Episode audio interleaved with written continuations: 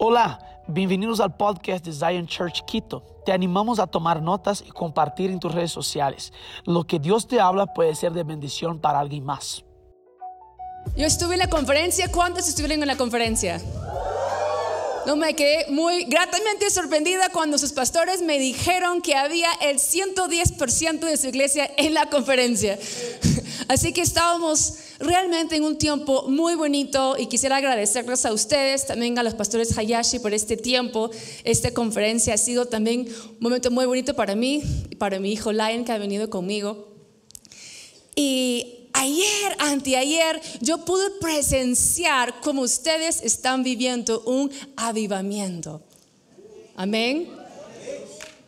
Mira, para un poco decir un poco quién soy, sí, mi esposo Sergio y yo pastoreamos la iglesia Agua Viva en Perú. Así que cuando tienen algún familiar, amigo en Lima o cualquier ciudad de Perú, ahí estamos en Agua Viva, en todas las ciudades, a lo largo y lo ancho de nuestra nación para servirlos. Ya ustedes saben, tienen casa en el Perú. Si quieren algún día probar el ceviche peruano, aquí estamos para invitarlos. Pero mientras yo estaba en esta conferencia, sintiendo esa presencia tan hermosa, y bueno, al vivir en Perú ya varios años, porque si ya por ahí notaron, tengo un poquito de dejo, por más que lo trato de borrar, siempre me sale por ahí un, eh, una palabrita eh, mal dicha. Sí, soy no, tan, no tan peruana. Eh, mis abuelos fueron misioneros a Latinoamérica, eran Ricky Betty Strombeck, tuvieron escuelas bíblicas en Ecuador, Perú y Bolivia. Y aunque yo crecí en Estados Unidos, fui muy inspirada por sus historias y yo quise regresar. Pero desde que ellos están trabajando con la iglesia hispana, desde los 70 y 80, siempre que venía yo a visitar sus iglesias en Quito, en Perú o en Colombia, en algún lugar, yo veía, wow, aquí hay avivamiento. Qué hermoso espíritu, qué tal crecimiento. Cada vez que venimos, un servicio más, una sede más, más jóvenes, más cosas. Pero sabes, yo también crecí en un ambiente de avivamiento. En Estados Unidos, en los 80, había un auge en la iglesia que yo estaba, crecía muchísimo. De hecho, llegó a ser en un momento la iglesia más grande de Estados Unidos. Todas las semanas entradas personas eran sanadas, pero yo también luego vi un declive.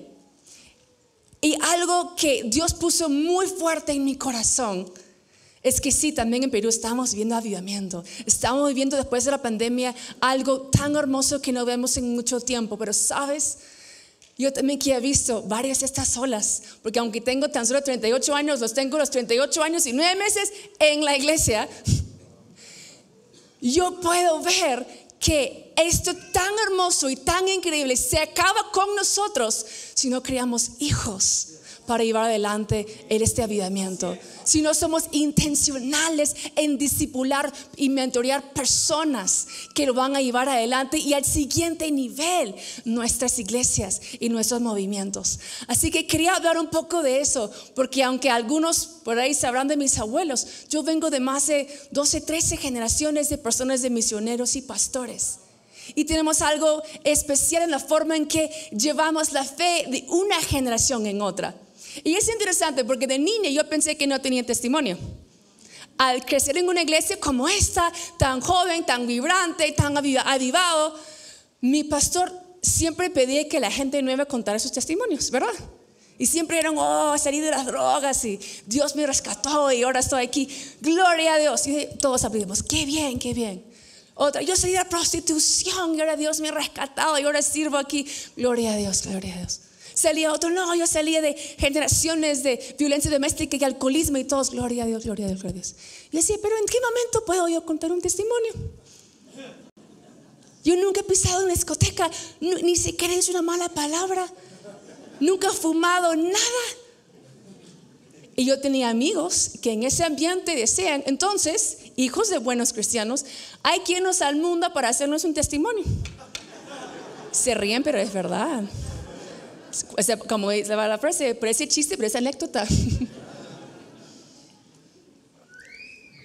Y sabes, algunos regresaron todos golpeados, todos llenos de cicatrices, y muchos otros nunca regresaron. Y ahí están en el mundo. Hijos de los grandes pastores que crecieron conmigo. Porque al ser de una familia ministerial, crecí junto con los hijos de muchas personas que hoy en día están muy lejos de Dios. Pero mis papás fueron muy, muy intencionales en poner una cierta manera de crianza, porque sabes, el mundo de hoy quiere dictarnos qué es el éxito. Quiere decir que éxito es manejar tal marca de auto. Éxito es vivir en tal zona de, no sé cuál en, Quito es la mejor zona. ¿Cuál será? A ver, dime una buena zona. Kumbaya. Éxito es vivir en Kumbaya, tener tu casa o tu, tu penthouse en Kumbaya, ¿verdad? Éxito es tener tu casa de playa, tu casa de montañas. Éxito es llegar a tal nivel en tal empresa. Éxito es ya hacer tu maestría fuera y, y así sigue la lista. Hasta cuando uno prende la, televisión y ve comerciales y enseña un carro, un carrazo, ¿no? De qué marca y, una persona todo vestido adentro y como que queriendo pintarnos un cuadro de que eso es éxito, sueña eso. Y aunque no hay nada de malo en tener buenas cosas, no soy ante buenas cosas, eso como cristianos no debería ser lo que define el éxito para nuestras vidas. Como cristianos no soy anti bendiciones que vengan, pero que sea la añadidura, no mi enfoque en la vida. Que debería dictar la definición de éxito en mi vida no debería ser una comercial ni una compañía de autos, debería ser la palabra de Dios. Amén. Así que, ¿qué dice la palabra? ¿Qué es lo que más gozo, más satisfacción nos da? De acuerdo a tercero de Juan, capítulo 1, verso 4 Tercero de Juan 1.4 dice, no tengo yo mayor gozo que este, el oír que mis hijos andan en la verdad. Eso es lo que dice la palabra. No mayor gozo, no hay cantidad de casas, no hay cantidad de títulos, no hay cantidad de maestrías que te van a dar mayor gozo, mayor satisfacción que saber que tus hijos andan en la verdad. Sabes, mi padre Intentó hacerlo de misionero, no le salió, porque la verdad él sí tenía un llamado para ser empresario, porque ese es un llamado. Es un llamado y es un don de Dios. Regresó a nuestra tierra natal, que es Orlando, puso una empresa, Dios bendijo mucho esta empresa y él tiene clientes muy adinerados. Y él les gusta invitarlos a la casa a comer y siempre se sorprendían. Ellos que entraban ¿no? con sus supermarcas de ropa y con su supercarrazo afuera, entraban todos así siempre y mi papá y nosotros los hijos poníamos la mesa. Servíamos, cocinábamos. Yo y mis tres hermanos cocinábamos muy bien. Cocinábamos, servíamos la mesa, recogíamos la mesa, ofrecíamos café, recogíamos las cosas. Mientras estaban en la casa, veían las fotos de los abuelos, bisabuelos, tatrabuelos, recontra tatrabuelos, todos juntos. Y por ahí salían las historias, no, ¿te acuerdas de tatrabuela tal? Ah. Y muchos, si no todos, en algún momento de la cena se ponen a llorar. Y aunque no eran cristianos muchos, dijeron, si yo podría volver a hacer mi vida, no invertiría tanto tiempo en la empresa, habría invertido más tiempo en mi familia, porque preferiría tener como tú una familia unida, feliz. Y varios, un poquito más jóvenes, le decían a mi papá, pero también con lágrimas, ¿me puedes adoptar? Gente, gente billonario, gente que ahí tenía sus Ferraris en su colección de, ¿me puedes adoptar? Porque sabes, esas cosas son buenas, pero no llenan el corazón. No, no, realmente no te dan esa satisfacción que solamente Dios te puede dar. Y en mi familia cuando comenzamos a contar, y lo quiero contar no para jactarme, sino quiero que ustedes sepan, eso es lo que existen para ustedes. Si van a seguir siendo fieles a Dios, va a ser bendiciones para sus generaciones. Sabes, es interesante, pero en la Biblia hay muchas promesas más para los hijos de los justos que para los justos. ¿Sabe? La palabra no dice de que no, no va a faltar al justo, dice que al hijo no le va a faltar. ¿Verdad? Tal vez muchos de ustedes les va a tocar ser aquella primera generación que tenga que estar ahí rompiendo, abriendo brecha, rompiendo maldición para acá, maldición para allá. cambiando generaciones de mentalidades equivocadas, generaciones de violencia, generaciones de hablar maldición tras maldición y de hacer violencia en la forma en que hablan, en la forma en que viven. Pero si tú dices, no, hasta aquí llegó la maldición, hasta aquí llegó la violencia, hasta aquí llegó las malas palabras, hasta aquí, a partir de mí van a ser solamente bendiciones. A partir de mí las generaciones serán bendecidas. Yo, este mensaje se llama El secreto de la bendición multigeneracional. Y la verdad, muchas veces no me gusta hablarlo porque siento que yo estuviera jactando. Pero un día, conversando con un amigo, ecuatoriano de hecho, este, de Cuenca, él me decía, él es, ¿cuándo se de Cuenca? Buenísimo. Él me decía, Carla, pero esas historias tienes que escribirlas. Y yo decía, yo creo que ya debería existir un libro de eso. Y le digo, si no hay un libro de, bendiciones, este, si hay, existe un libro sobre bendiciones generacionales, encuéntramelo y no lo voy a escribir porque no, no tengo tiempo para estar haciendo cosas que ya existen. Y él fue a buscar y me, me respondió a los meses y me dijo, Carla, no vas a creer lo que encontré. Hay cientos de libros sobre maldiciones generacionales y ni uno solo sobre bendiciones. Y dije, ¿what? ¿Es posible de verdad? Entonces yo crecí viviendo algo. Yo crecí, por ejemplo, conociendo mi tatra, abuelas las cinco generaciones. Cuando mis cuatro hijos nacieron, conocieron a, mi hijo mayor conoció tres tatrabuelos. Bueno, tatra, abuelos. Mi papá también cuando nació conoció su quinta generación y así para atrás. La mayoría viven entre el 95, pero el récord es 103. Mi tatarabuela vivió 103 años. Pero hasta el último día de su vida, oraba con las personas, daba vueltas a su vecindario, ganaba almas, servía en su iglesia. Yo me acuerdo cuando mi bisabuelo, y yo sí uso lentes, pero él no usaba lentes. Él cuando tenía 95 años le tocaba renovar su brevete para manejar. Y le dice, uy, van a pensar que soy un viejito anciano que no puedo hacer nada, me van a quitar el brevete, ¿qué voy a hacer sin brevete? Y estaba muy preocupado. Así que va donde el, allá, el DMV, donde allá se, renueve. Y le tocó un joven, un mocoso, pero así, recién estrenado ese día. Él dijo, no, ya fui, ya fui.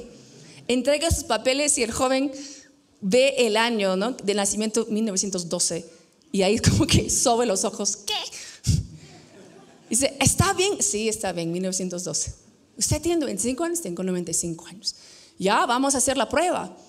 Hicieron prueba de fuerza, prueba de todo. Dicen, ya, para la prueba de vista póngase sus lentes. Ah, no, no, no tengo lentes. Ah, no, si no trajo sus lentes, entonces no puede hacer examen. No, pues que yo no uso lentes. Él nunca había escuchado de alguien de esa edad que no usaba lentes. Pero en mi familia, por ejemplo, nunca ha habido una pérdida de bebé, nunca ha habido un aborto espontáneo, ni siquiera una necesaria, ni siquiera una necesaria. Ni yo, ni mis hermanas, ni mi madre, ni, mis abuelas. Y claro, yo creciendo pensé que todo el mundo era así, que todas las veces nacían naturalmente sin ayuda del doctor, sin tener que ir a un hospital. Y poco a poco voy conociendo que esto es algo diferente. Pero otra vez lo cuento porque Dios desea bendecir su casa. ¿Sabes? La palabra dice que sí, en el Antiguo Testamento la maldición va a tercera o cuarta generación. Ojo, Jesús y su sangre corta eso y ya no va. Pero la bendición sigue de pie. Eso no fue cortado de la, del Antiguo Testamento. Y la bendición va cuántas generaciones? Mil generaciones. Y aunque tú tengas que luchar por muchas cosas, tus hijos no van a tener que luchar con ellas. Cada gigante que tú derribes en tu casa, tus hijos no van a tener que derribar.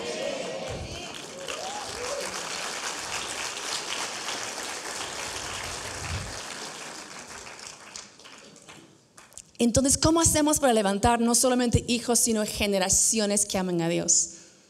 Primeramente, tener visión, pensar en eso. Mucha gente no ahorra pensando, este plata le hice para mí. Mucha gente vive su vida pensando tan solo en ellos o tal vez sus hijos. Pero sabes, en mi familia, inclusive las herencias no van de padre a hijo, van de abuelos a hijos. perdón, abuelos a nietos. Y eso hace que todos recibamos doble herencia porque tenemos dos parejas de abuelos. Porque ya está el pensamiento. Mejor armar, mejor ahorrar, mejor ir y yo sembrar y ahorrar todo lo que puedo para que ellos tengan. Y algo más que hizo mi familia, que es algo sumamente bíblico, pero no es parte de la cultura cristiana moderna, es la transferencia de bendición por fe. Voy a sacar un par de versículos, pero ustedes que conocen la Biblia saben que hay muchos ejemplos más. Pero quisiera sacar uno que realmente destaca. Hebreos capítulo 11, verso 20 dice en la NBI, por la fe Isaac bendijo a Jacob y Esaú, previendo lo que les esperaba en el futuro. Ahora recuerden, Hebreos capítulo 11, ¿qué cosa es? El salón de la fama de la fe, ¿verdad? Todos los demás hicieron grandes hazañas para llegar ahí, ¿no? Josué, Jericó, Moisés, grandes cosas. Y luego, en medio de gigantes cosas, encuentras, Isaac bendijo a su hijo. A ver, wait, wait, wait, wait. ¿Cómo así que él calificó? Y aunque Isaac hizo muchas cosas en su vida, lo que le calificó para estar en el salón de la fama de la fe fue transferir bendiciones a sus hijos. Sabes, vamos a ver una y otra vez Abraham, Noé, Ana, la mamá de Sansón. Muchas personas transfirieron por fe bendiciones a sus hijos, pero yo no lo veo parte de la cultura cristiana moderna. Oren por sus hijos por ahí tal vez, pero yo no escucho que están imponiendo manos y bendiciéndoles. Yo recuerdo una vez estaba en Israel, con mi esposo llevamos la iglesia cada dos años y ese año habíamos ido solos para ver cuáles son los buenos hoteles y restaurantes, porque los peruanos no podemos ir a cualquier restaurante. La primera vez que fuimos nos tocó una comida que dijimos, no, no, no, no. La próxima vez, si vamos peruanos, hay que encontrar buenos restaurantes. Ustedes también, seguros ecuatorianos, sufren cuando salen de su país, ¿sí o no? ¿Y dónde está el salsón? ¿Dónde está el ají, el limón? Así que fuimos en búsqueda de ají y limones por Israel. Y en ese búsqueda estábamos en un hotel frente al Mar Muerto y era eh, viernes por la tarde y justo el sol se estaba poniendo. Y en ese momento cuando se escondía el último rayo de sol, todos juntos, dos hombres de las mesas se levantaban de las mesas, sacaron unos ministros, pusieron sus mantitos y comenzaron a dar la bendición a, abrámico, la bendición, pero levítico a sus hijos. Y los hijos luego levantaban y bendicían desde el mayor hasta el menor. Y era, Sergio y yo miramos, wow, eso fue hace muchos años. Eh, nuestros hijos eran bebés, pero en mi casa mi papá también nos ponía de mayor y menor antes de salir al colegio y nos bendecía. Decir, tú vas a tener cabeza y no cola, vas a hacer lo mejor. Y sabes, yo a mis hermanos siempre sacábamos los primeros puestos en nuestras clases. Él nos bendecía antes de ir al colegio. Ahora otra vez es súper bíblico, pero si yo les pregunto, ¿cuántos lo hacen? Muy pocos. Ahora, esto no es algo místico, no está basado en un versículo, está a lo largo de la Biblia. Bueno, si no hay, ahora voy a sacar unos ejemplos más, porque estos sí son muy fuertes. Génesis 1, 27, 28. Voy a leer a Reina Valera porque seguro muchos de ustedes la conocen.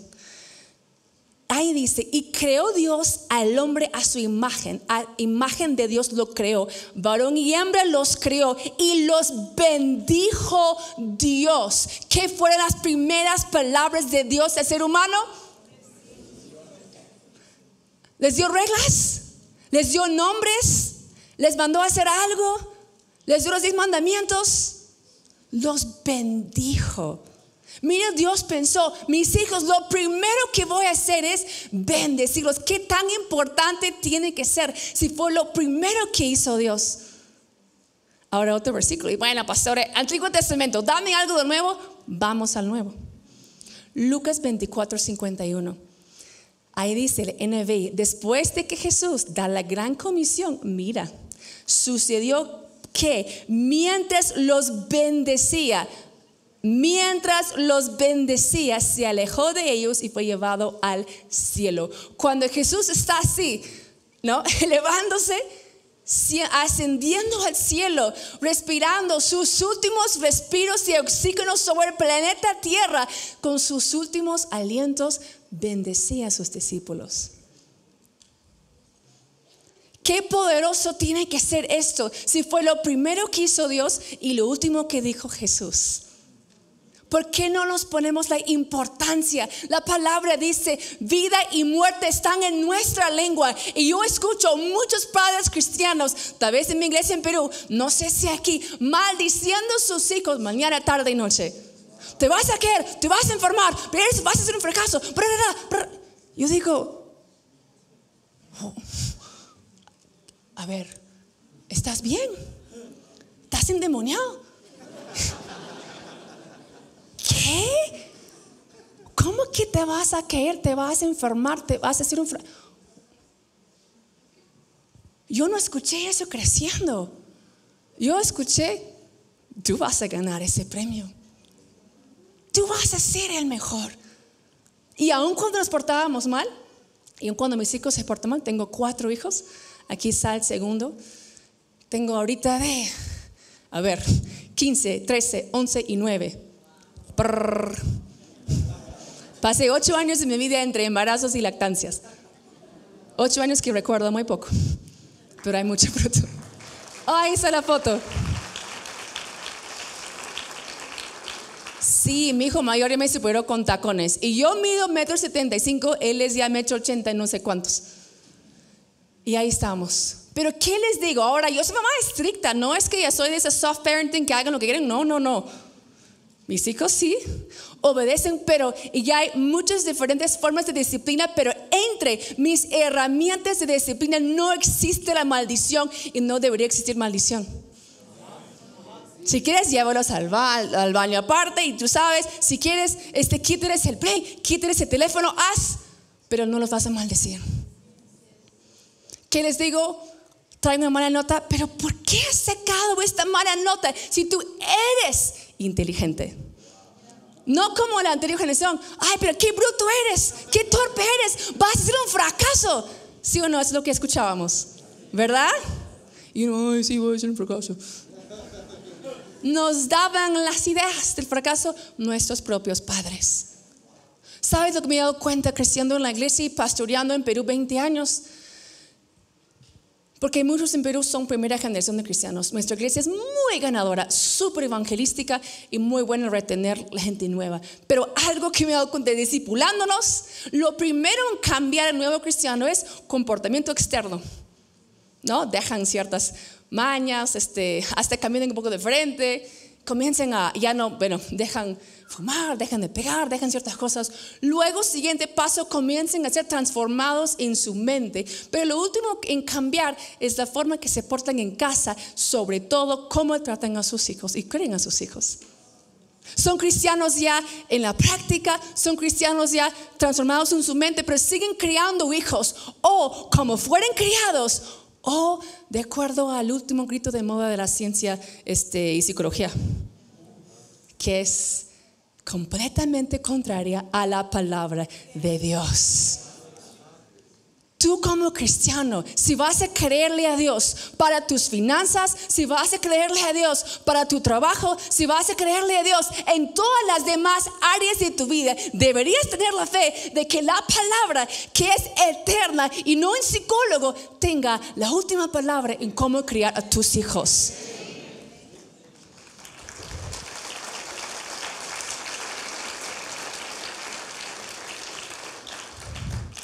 Tenemos que cuidar nuestras bocas.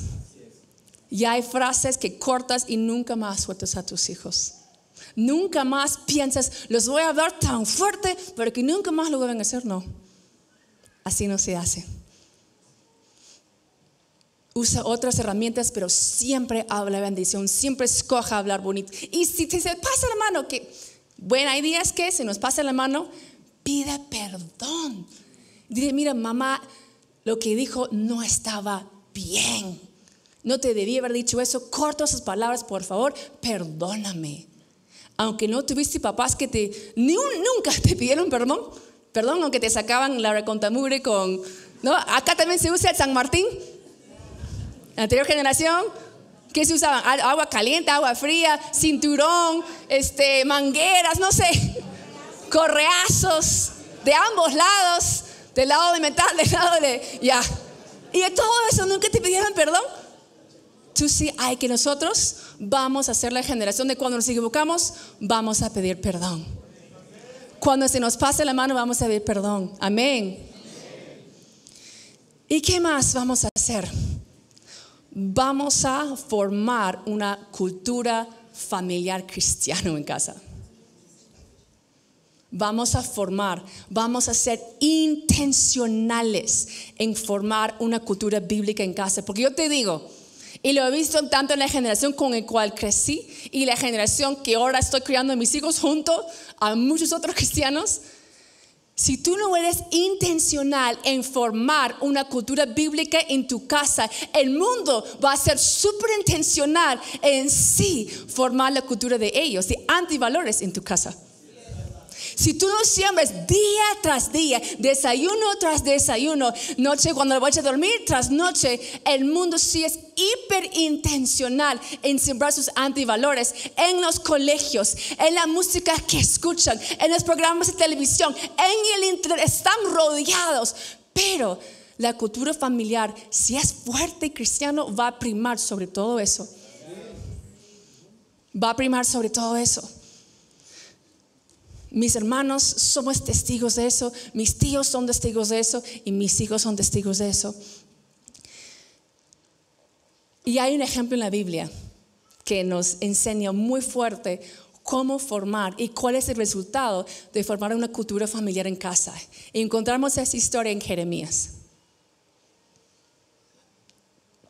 Jeremías 35. Voy a leer un poco más de versículos porque no es una historia tan conocida. Voy a leer del capítulo 35, verso 2, versos 6 a 10. Ahí dice, esas son palabras de Dios. Ve al asentamiento donde habitan las familias de los recabitas e invítalos al templo del Señor. Llévalos a una de las habitaciones interiores y ofréceles algo de vino. Verso 6. Pero no aceptaron. No, dijeron, no bebemos vino porque nuestro antepasado Jonadab, hijo de Racab, nos ordenó, nunca beben vino ni ustedes ni sus hijos, ni sus descendientes. Tampoco edifican casas ni planten viñedos, sino que siempre vivan en carpas. Si ustedes obedecen esos mandamientos, vivirán largas y buenas vidas en la tierra. Así que le hemos obedecido en todas estas cosas. Nunca hemos bebido vino hasta el día de hoy, ni tampoco nuestras esposas, ni nuestros hijos, ni nuestras hijas. No hemos construido casas, ni hemos sido dueños de viñedos o granjas, ni sembramos campos. Hemos vivido en carpas y hemos obedecido por completo los mandamientos de Jonadab, nuestro antepasado.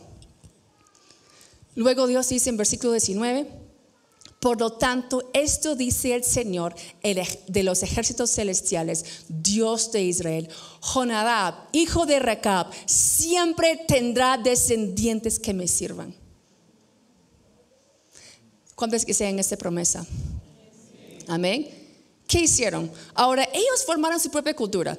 Y aunque algunas cosas que hicieron no es que, bueno, no hay nada malo en plantar, bueno, plantar viñedos, formar, este, levantar casas. Inclusive el vino, Jesús tomaba vino. Pero yo digo, formaron toda una cultura alrededor de unos mandamientos. Y lo formaron no mandando en la generación mayor al menor, sino invitando. Ahora eso decía mi papá, y me di cuenta cuando ya era grande, cómo lo hacía. En vez de prohibir, nunca vayas a fumar, nunca tengas relaciones sexuales antes del matrimonio, te prohíbo que este, pruebas drogas, si lo haces te vas a morir, te vas a matar. ¿Sí o no que crecimos con ese- esa- esas frases? Si haces esto, pero te, te prohíbo que hagas esto, y si lo haces, no, maldición. Ahora, esas frases muchas veces no funcionaban. ¿Por qué no funciona esa, esa estrategia? Porque estás diciendo, si quieres ser parte, tienes que hacer esta cantidad de cosas. Mi papá dice es al revés. Tú eres, mi apellido de soltera es Strombeck, tú eres una Stromberg y nosotros no fumamos. Y nosotros somos honestos. Nosotros todos nos casamos vírgenes. Y por ende somos bendecidos, tenemos larga vida, tenemos bendiciones en cada área, nunca somos endeudados. En vez de una prohibición, no sé si en Ecuador, en Perú hay una frase que me encanta, que va, baja, este, basta que le prohíbas para que le provoca, ¿verdad? Y para muchos jóvenes comienzan que te prohíbo, te prohíbo. Y ya, pero entonces, ¿qué hay de eso? Y de pronto se les da curiosidad de ir a probar. Pero mi papá dijo, no, eso es para la otra gente. Nosotros, ¿qué veo en esas recabitas? Diciendo, nosotros no hemos plantado viñedos, nosotros no hemos probado vino, nosotros es como que ya dando un lugar donde pertenecer y una identidad. Los jóvenes de hoy tienen dos, bueno, siempre los adolescentes tienen dos grandes necesidades de un lugar donde pertenecer y de identidad se ve lejos hoy día. Cuando no encuentran esas dos necesidades en casa, lo buscan afuera, en las pandillas, en los grupitos, en los diferentes mil grupos donde sí sienten que los abrazan, los dan identidad, les dan cultura. Y tú vas, te prohíbo y tú te maldigo, bla, bla, bla, bla. En vez de decir, no, no, no, amita, aunque vas al colegio con mil y un chicas que hacen lo que les da la gana, tú eres diferente porque tú eres una García. Y nosotros somos, no esté prohibido, te maldigo, no, no. Nosotros, esta es como una invitación a disfrutar de las bendiciones y beneficios del club exclusivo de la familia. Así me sentí yo. Mis papás, mis abuelos, tanto hicieron los trombas así de lo wow. Que dije, no, es que yo soy una tromba. Nosotros, fumar, ja, eso es para ustedes. La chusma, ¿no? no, nosotros, nosotros no fumamos, nosotros no mentimos. Entonces no era que, ay, ay, yo soy una cristianita y no puedo hacer nada. No, no, no, no. Yo no, nosotros, yo soy una señora que no puedo hacer eso. No era que me sentía mal, ay, qué pena. Mira, yo crucé el colegio, yo recuerdo claramente un día, tendría mis 14 años, salí en el recreo de mi colegio cristiano y me encontré entre los arbustos como 15 chicas, todos fumando cigarrillos. Me decían, Carla, ¿no quieres fumar? Y me metí en medio del colegio, a ver, primeramente, no voy a fumar, me parece asqueroso. No lo voy a hacer. Yo no soy de las personas que hacen eso. Pero segundo, y les miré los ojos a cada uno. Ustedes tampoco deberían estar haciendo eso. Ustedes saben que eso les hace mal. No lo voy a decir a nadie, pero yo no soy de esas. Y me fui. Y sabes algo que me he dado cuenta, mientras más fuerte es la cultura familiar en casa, menos va a pesar la presión social.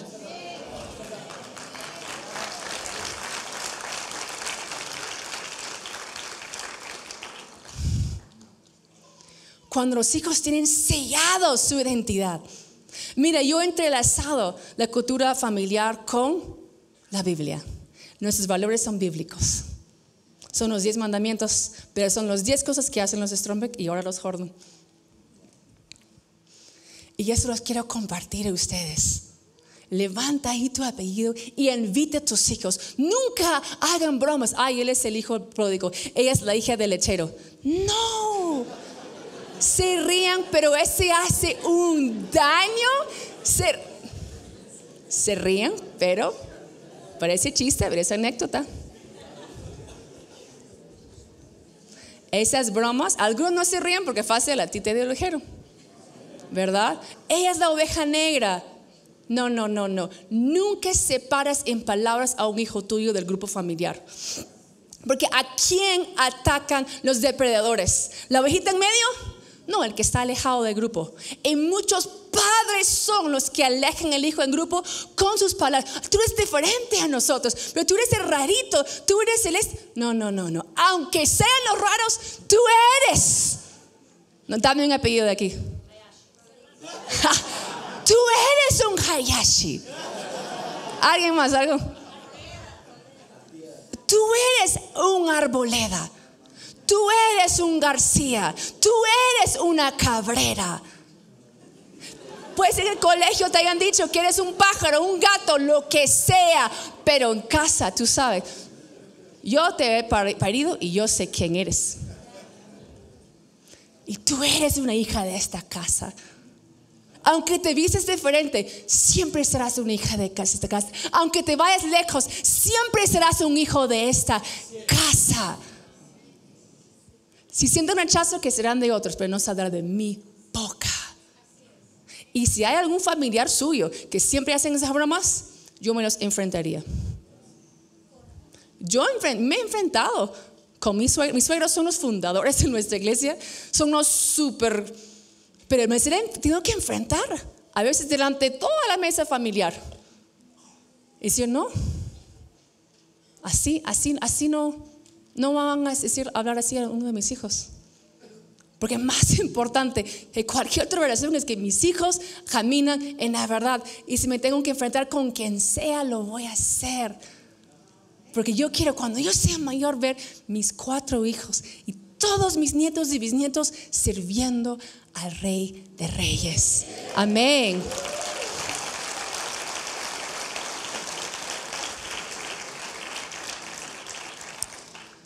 Quisiera pedir que se pongan de pie.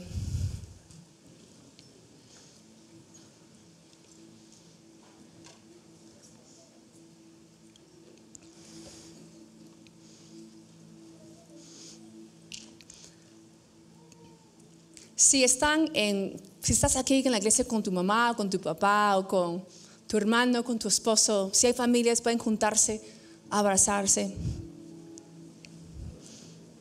Siguen sirviendo atrás y adelante, júntense, búsquense.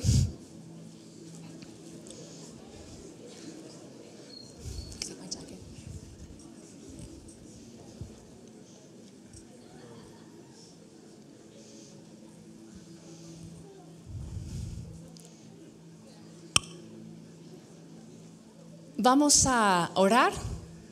Sabes, en la iglesia es donde es hermoso ver las familias sirviendo a Dios.